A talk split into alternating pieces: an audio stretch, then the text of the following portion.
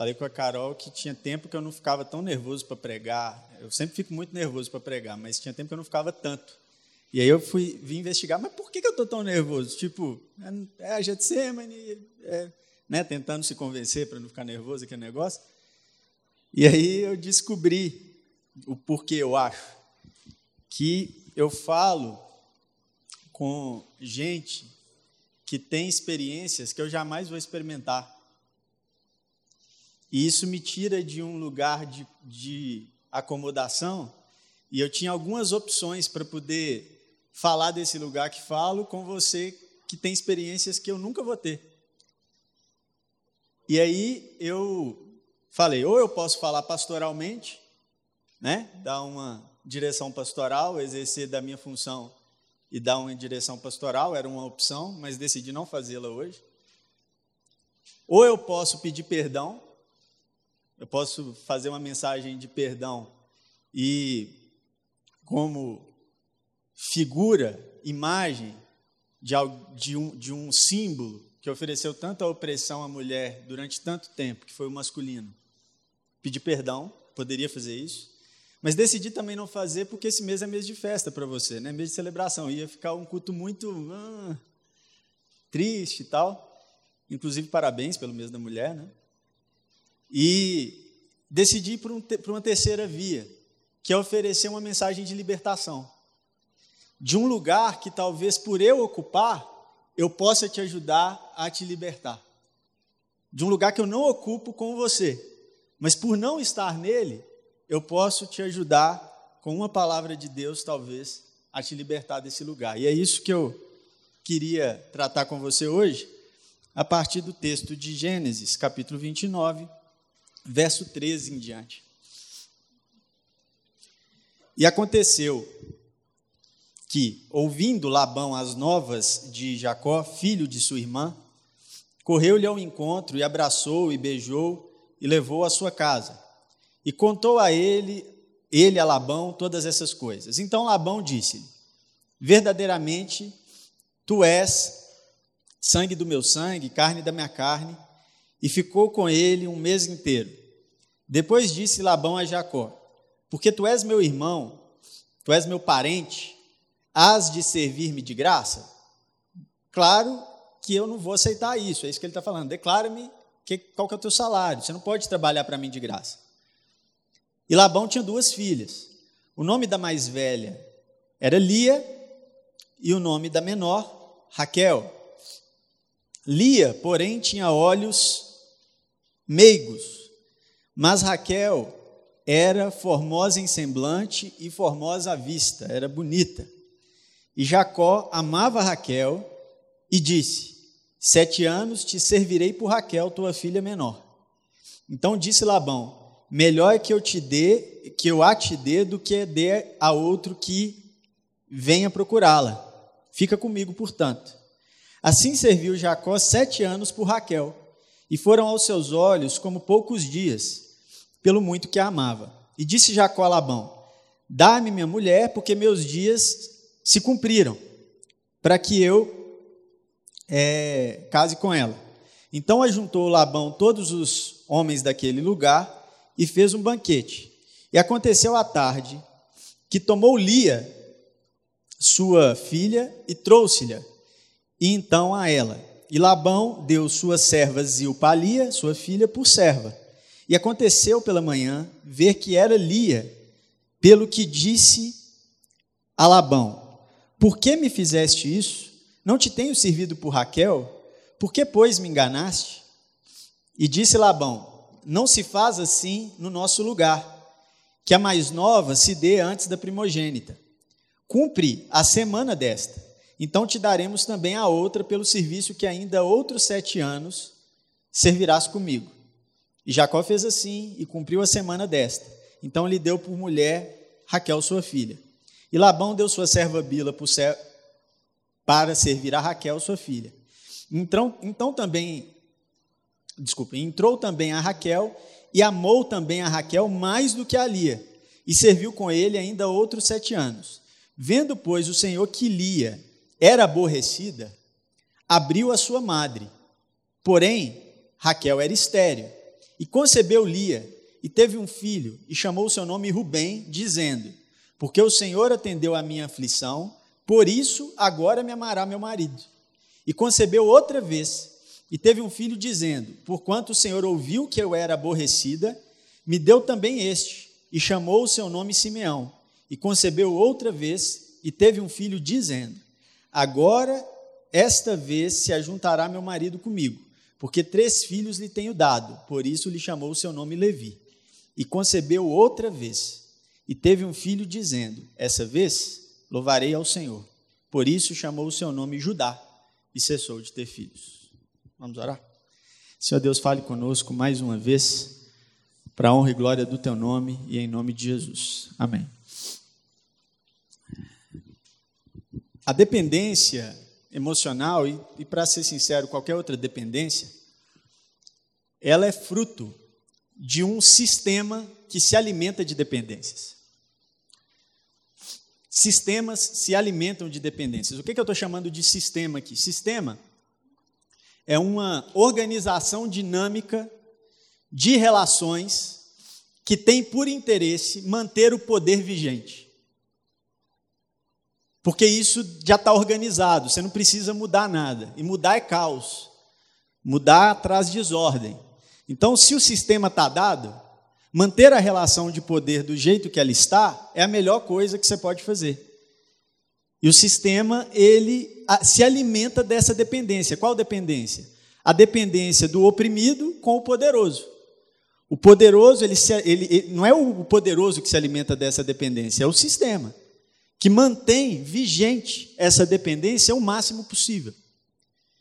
Por exemplo, no texto que lemos, você pode ver aí pelo menos três sistemas agindo numa é, relação de dependência do feminino com o masculino. Certo? Primeiro, o sistema sociocultural. De onde surgiu a ideia de que a mulher ela o que ela fazia e quem ela era em uma sociedade era menos valiosa do que um homem. De onde surgiu isso?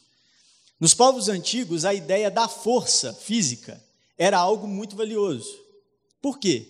Porque se caçava, porque se é, enfrentava rio, se enfrentava mata.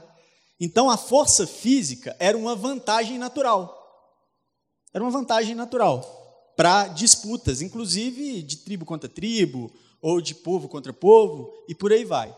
Dentro dessa leitura, se estabeleceu socioculturalmente que, se a mulher é mais fraca fisicamente, para essas coisas, logo ela vale menos. E essa mentalidade de povos muito antigos, até bem mais antigos do que esse que lemos no texto, foi repassando, foi repassando, foi repassando. E isso foi entrando, entranhando em um sistema sociocultural que fez-se acreditar que um homem era um ser, sujeito, e uma, essa palavra é muito importante, um sujeito existente mais valioso do que a mulher. Um outro tipo de sistema que é possível você ver no texto com facilidade é o sistema econômico. A mulher nos povos antigos, inclusive no povo de Israel, por muito tempo, inclusive, chega aos tempos de Jesus isso, é, ela era um bem econômico. A mulher, ela não era, primeiramente, um ser humano, ela era um bem econômico. Casamento não era um contrato afetivo como é hoje. Ninguém se casava por amor. Casamento era um contrato econômico. Por quê? Porque tinha o pai, que era o dono da filha, se ele gerava uma mulher, ele era dono dela, por posse mesmo. E o aquele que queria desposar essa filha, ele tinha um interesse nessa filha. Qual era o interesse? O principal deles, reprodução. Portanto, uma mulher estéril tinha menos valor econômico. Mas o segundo interesse dele era que ela executasse a organização do lar. Você já ouviu isso em algum lugar? Isso vem de lá. A ideia de que a mulher fazia parte da administração, ou ela era um tipo de funcionária do homem na organização do lar. Porém, ela era sagrada para o judeu, uma vez que era da semente da mulher que nasceria o Messias. Então, eles não tratavam ela como bem, mas negociavam ela como bem. Ok? Portanto, existia um sistema econômico vigente que fazia com que a mulher fosse um bem econômico. É tão curioso isso que quando alguém ia divorciar no povo de Israel, não sei se você já viu o texto de Oséias, é, é, é fácil de ver isso. Quando alguém chegava com a sua esposa em praça pública e jogava nela um sapato, de acordo com a lei de Moisés, aquela era uma repudiada, o nome disso era repúdio. Ela era uma repudiada, publicamente. Ele estava declarando para toda a comunidade que ele não queria mais aquela mulher, só que ela ainda era posse dele. Então de, ele deixava ela lá na praça, à vista como uma vitrine, e aí outro homem passava, olhava aquela mulher falava: oh, me interessa, me serve. Ia lá, olhava para aquela mulher, aqui, você está solteira, estou vendo você sozinha aí no meio. Ela não podia falar com outro homem, esse dono ficava na espreita, chegava para esse homem e falava: opa, é minha. Repudiei, é minha. É usada, semi-nova. É assim que eles tratavam. E aí o, o, o, cara interessado falava: tá, mas quanto você pagou nela para o pai dela? Ele falava: 70 camelos. Te dou 30, ele, 40 para fechar negócio. Era assim. Uma mulher era um objeto econômico tratado na sociedade israelita. Existia ainda um sistema religioso pode pôr até religioso teológico, que fazia com que perdurasse esse essa opressão. Por quê? Porque, de acordo com a tradição judaica e de acordo com a Bíblia, quando Adão e Eva foram expulsos do paraíso, houve uma sentença para a mulher. Sentença é maldição divina. E qual foi a maldição? Você servirá ao masculino. Você será subjugada pelo, pelo masculino e servirá a ele. Essa foi uma sentença, uma maldição. Só que esse sistema religioso servia para oprimir, por quê? Porque eles faziam da maldição o ideal divino. É muito louco isso, né? É o, é o, é o verdadeiro distorcer. Está na Bíblia. Eles falavam assim: está na Bíblia. Mulher tem que servir homem. E aí chegava e falava assim: Ó, oh, isso aqui é o que Deus quer. Eles não tratavam isso como uma maldição divina. Eles tratavam isso como o ideal divino. E isso não é o ideal divino. O ideal divino é o anterior à maldição. Que homem e mulher os criou, a imagem e semelhança de Deus os criou. Certo? Mas havia uma distorção teológica que fazia com que o sistema religioso fizesse perdurar uma relação de dependência entre o feminino e o masculino. Bom, mas isso é só naquele tempo, né? Ou dá para a gente falar de um sistema ou de sistemas que hoje ainda fazem perdurar em mulheres do nosso tempo e talvez em você sistemas de dependência de uma relação de um poderoso que acaba por oprimir, às vezes até sem saber que é um opressor, porque é o sistema que está oprimindo. E você está dependente disso. Um sistema sociocultural aonde mulheres ainda hoje, no nosso tempo, são tratadas como objetos. A gente não tem mais a cara de pau de pedir negociar camelo. Mas a gente ainda tem a cara de pau de tratar a mulher como coisa. O sistema sociocultural ainda age nesse, nesse sentido. Ainda homens utilizam de sua força física para se impor contra mulheres. E demonstrar, se é que isso pode, isso pode chamar demonstração, o lugar dela e o lugar dele. O sistema sociocultural vigente ainda acontece.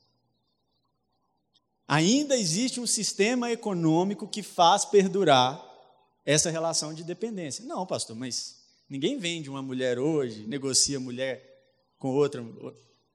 Mas ainda a mulher é objeto econômico. Quer ver dois exemplos? Mulher vende e vende muito. Não é à toa que na propaganda de cerveja vai ter uma mulher. Ela é um objeto econômico. Mulher, ela é objetificada para poder chamar a atenção esteticamente de um produto. Mas ainda outro exemplo é mais gritante. Impressionantemente, no ano de 2021, depois de Cristo, uma mulher que execute o mesmo trabalho que um homem ganha, às vezes, metade ou menos do que esse homem ganha. O que, que é isso? Abuso do recurso econômico da mulher. É um negócio econômico. Isso é economia. Há um sistema que é o mesmo sistema, mudou o contexto, mudou a geografia, mudou a história, mas o sistema, ele continua perdurando.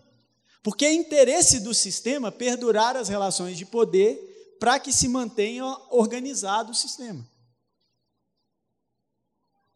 Há um sistema, sim, religioso, que mantém mulheres presas em relações de dependência em nome de Deus. Muita gente usa o nome de Deus e a palavra de Deus para poder subjugar o feminino como ideal, quando na verdade a subjugação do feminino foi sempre uma maldição. No exemplo de Lia, nós vemos isso acontecer muito claramente. E eu me lembrei de uma. Vou ficar esperto no tempo aqui. E eu me lembrei de uma de uma fala de um filósofo moderno chamado Walter Benjamin, em que ele fala que o sujeito é aquele que protagoniza sua própria experiência. Quem é o sujeito em uma sociedade? Aquele que protagoniza a sua própria experiência na sociedade.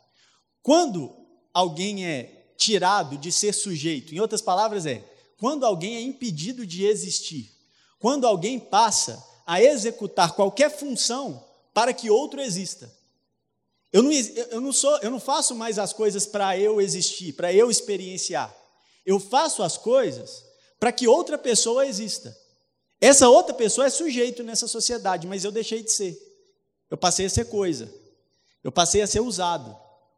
E como que um sistema faz para que a dependência se alimente?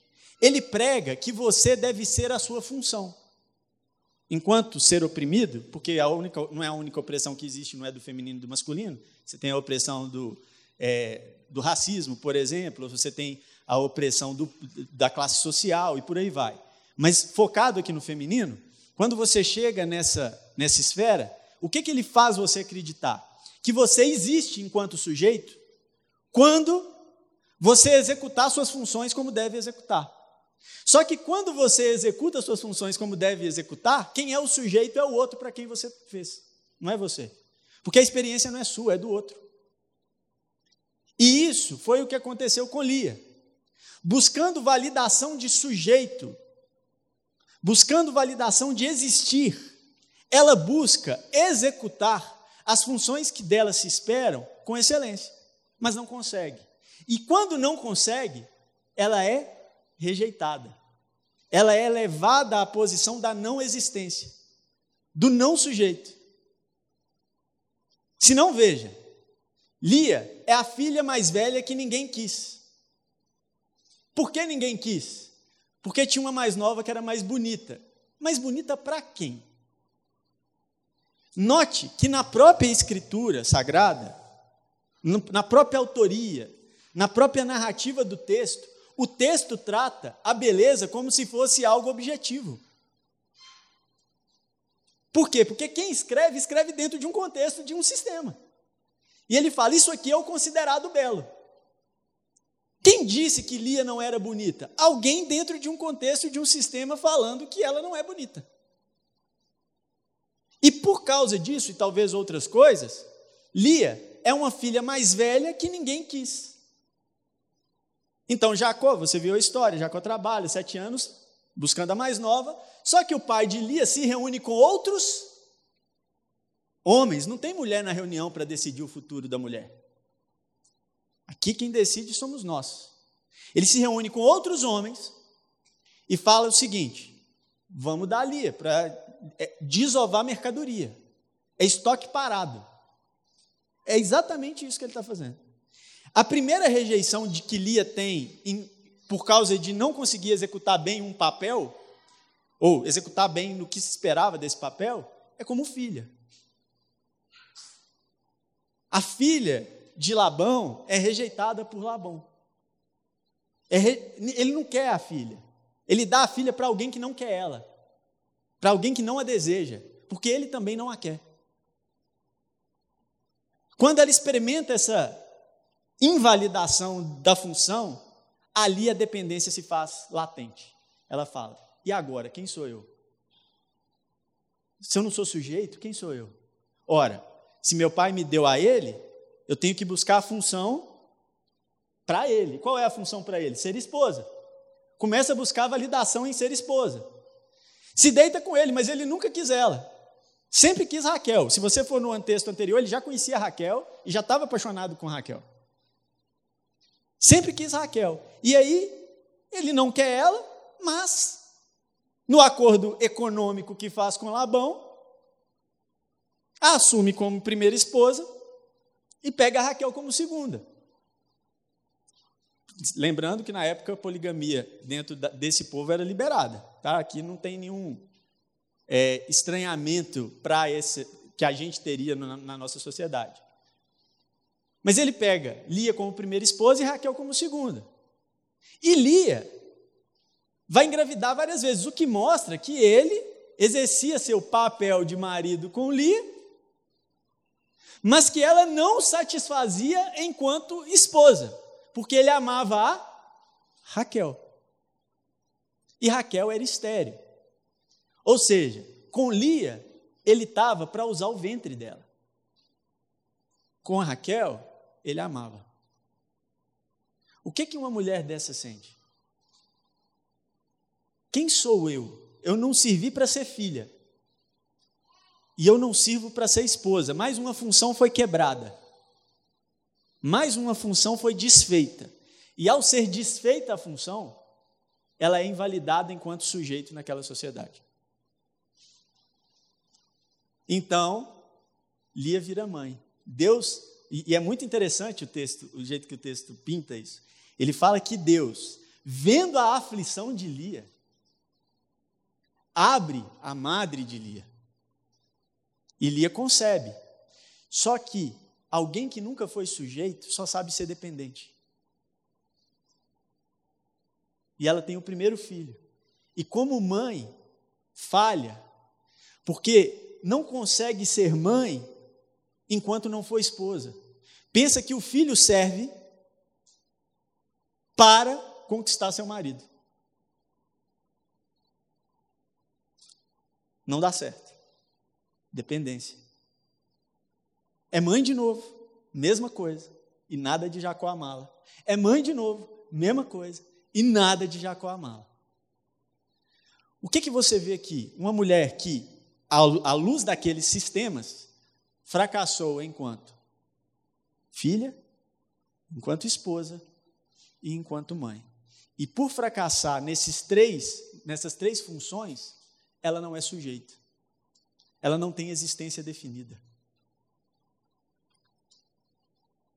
Quantas, talvez de vocês, estejam passando por uma inexistência na história mesmo existindo. Porque pararam de protagonizar a própria experiência para poder gerar possibilidade de experiência para outros. É muito legal você amar o seu esposo e potencializar para o seu esposo experiência. Isso é muito bom. Mas se isso não for uma via de mão dupla, isso não é um relacionamento, isso é uma opressão. É muito bom que você seja uma mãe atenciosa, que potencialize para os seus filhos o melhor para eles. Quantos aqui têm filhos abaixo de 10 anos? eu vou te dar, talvez você queira me bater lá fora. Principalmente filho homem. Quantas tem? Você vai querer me bater lá fora, vai escutando. Um dia ele cresce e chuta você.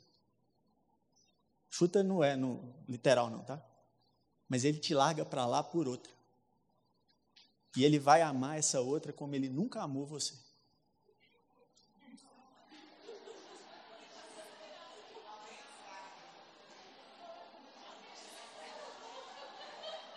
Não é desesperador?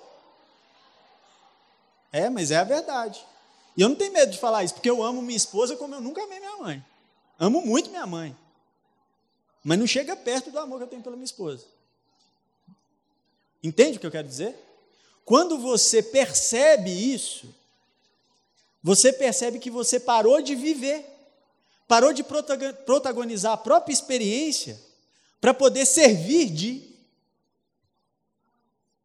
Tem muita mulher que ainda, já com idade é, adulta, maturidade, ainda vive em função dos pais, principalmente do pai. Muito comum em casas onde a mãe ou morreu, ou se foi por alguma razão, ou saiu de casa, alguma coisa aconteceu, que o pai fique muito dependente de uma filha mulher, por exemplo. Porque num sistema onde a mulher tem que servir para o coitadinho ser alguém, ela se vê na obrigação de o fazer. Você não tem. Pois saiba que você não tem. Isso é uma relação de opressão. Bom, Aí talvez eu explorando isso tudo eu te falo assim: isso é o sistema. E aí você fala, tá, você abriu a ferida, cutucou, e como é que soluciona? Não sei. Mas eu tenho pistas. Pistas pela palavra de Deus. E a principal delas é que, ao ver Lia, a história de Lia, me parece que a ao encerrar essa narrativa, justamente, quando Lia concebe ajudar e fala: Dessa vez eu louvarei ao Senhor, ela entendeu. Só tem um que ganha do meu protagonismo na história e é Deus. Eu tenho que ser protagonista da minha história. Se eu não for o protagonista da minha história, eu não vou conseguir amar como se deve quem precisa ser amado. Eu vou sempre falhar na função. Porque você é uma carga pesada demais para o outro, pesada demais para o filho, pesada demais para o marido. Porque eu não sou sujeito, eu sou objeto. E objeto é carga. É preciso que você tenha vontade. É preciso que você coloque para fora quais são os seus incômodos. E é preciso que você seja atendida, quando necessário for, das suas vontades. Se você não é um ser de vontade, você não existe. Você pode até abrir mão das suas vontades. Isso chama abnegação. E abnegação, por muitas vezes, é muito bom. Mas que seja consciente e espontâneo, nunca obrigatório. Porque se for obrigatório, é violência. Tem nome isso: violência. Violência não é só te dar um tapa na cara. Violência é quando alguém te impede de existir. E quando Lia entendeu que ninguém poderia impedir ela de existir, porque aquele que tinha todo o poder para fazê-lo não fez, pelo contrário, vendo a aflição dela, abriu-lhe a madre para conceber e gerar nela a consciência de que ela era sim uma mulher validada. Lia não é só uma filha. Lia não é só uma esposa. Lia não é somente uma empregada numa empresa. Lia não é somente uma cunhada. Lia é uma mulher. E quando se fala que é uma mulher, você volta no mesmo livro do Gênesis, a capítulo 1, versos 26, 27, 28, e lê com calma. E lá você vai ver. E Deus disse: façamos o homem à nossa imagem e semelhança até aí tudo bem, mas depois ele diz: E fez o homem a sua imagem e semelhança, homem e mulher os criou. E fez o ser humano a sua imagem e semelhança, im ish, homem e mulher, macho e fêmea, a sua imagem os criou. Quando Deus afirma Lia como mulher, ele está afirmando a imagem e semelhança dele em Lia. Três cuidados para a gente orar rapidamente. Primeiro, cuidado com os discursos desse sistema religioso que oprime e que legitimam a opressão. Eu tive o privilégio no meu ministério, hoje já nem faço tanto, mas principalmente no começo e meio do meu ministério até hoje, de viajar muito pelo país pregando. Eu fui em quase todas as capitais do Brasil, muito no interior de Minas. Visitei igrejas fantásticas. E nessas igrejas conheci muito ministério de mulheres bom, de verdade. Mas também conheci muito ministério de mulher que serve para legitimar a violência masculina com a voz do feminino. Você lembra quando Morgan Freeman falou que não existia racismo, que deu a maior confusão? Né? O que, que é isso?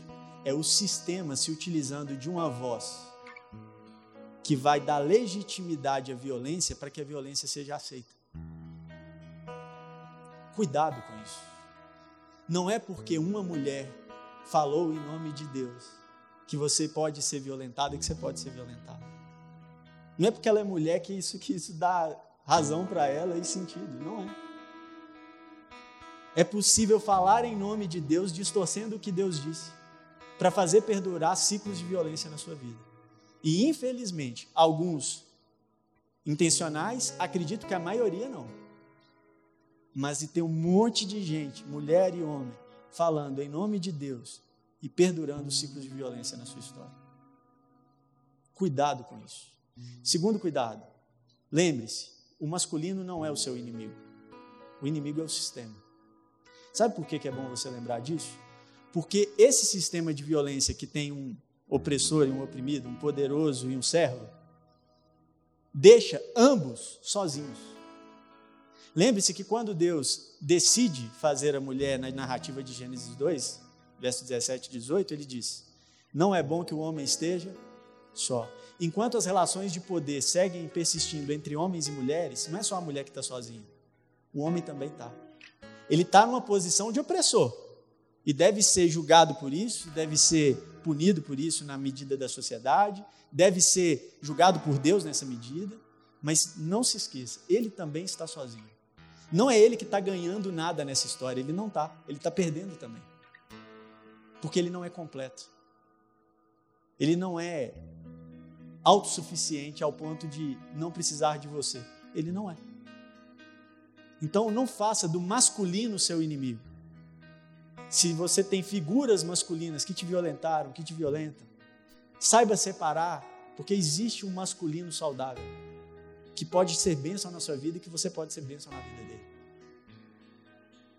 E em terceiro lugar, lembre-se, lembre-se disso. Você é responsável por não fazer perdurar o ciclo de violência também. Você não é responsável pela violência que te foi cometida, você é vítima. Mas, infelizmente, é necessário que você dê um grito nesse sistema que faz perdurar repetidas vezes violências contra você. Ouça pessoas que querem te ajudar. Ouça pessoas que estão te estendendo a mão para te tirar do ciclo de violência. Se por um lado, não, nem o, o masculino é inimigo, nem as mulheres que às vezes fazem perdurar os discursos do feminino são, do, do, do feminino oprimido pelo masculino são responsáveis, por outro lado, você também não é mas é você responsável por dar o grito para Deus e dizer: Deus, eu estou aflito.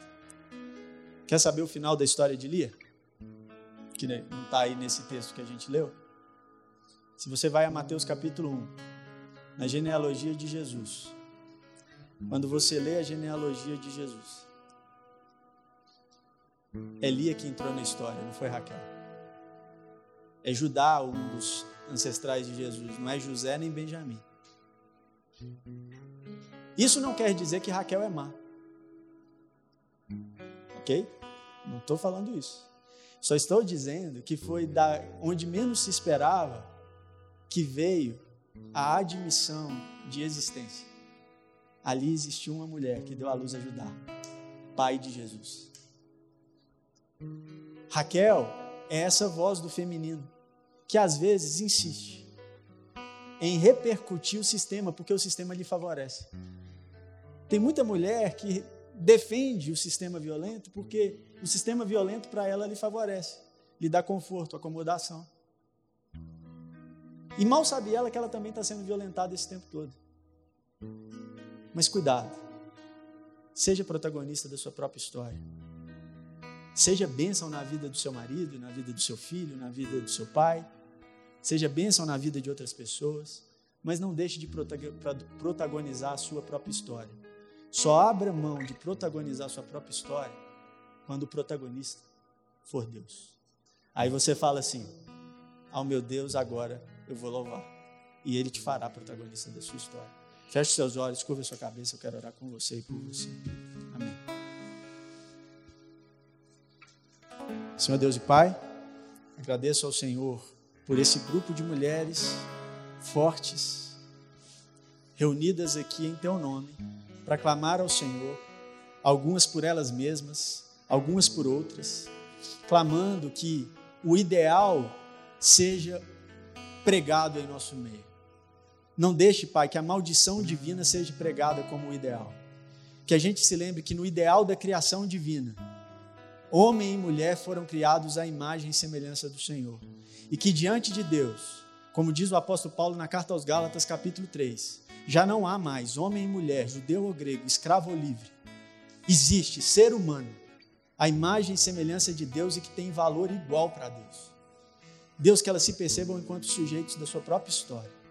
E que o Senhor liberte aquelas que precisam ser libertas nessa noite. Em nome de Jesus é que eu oro.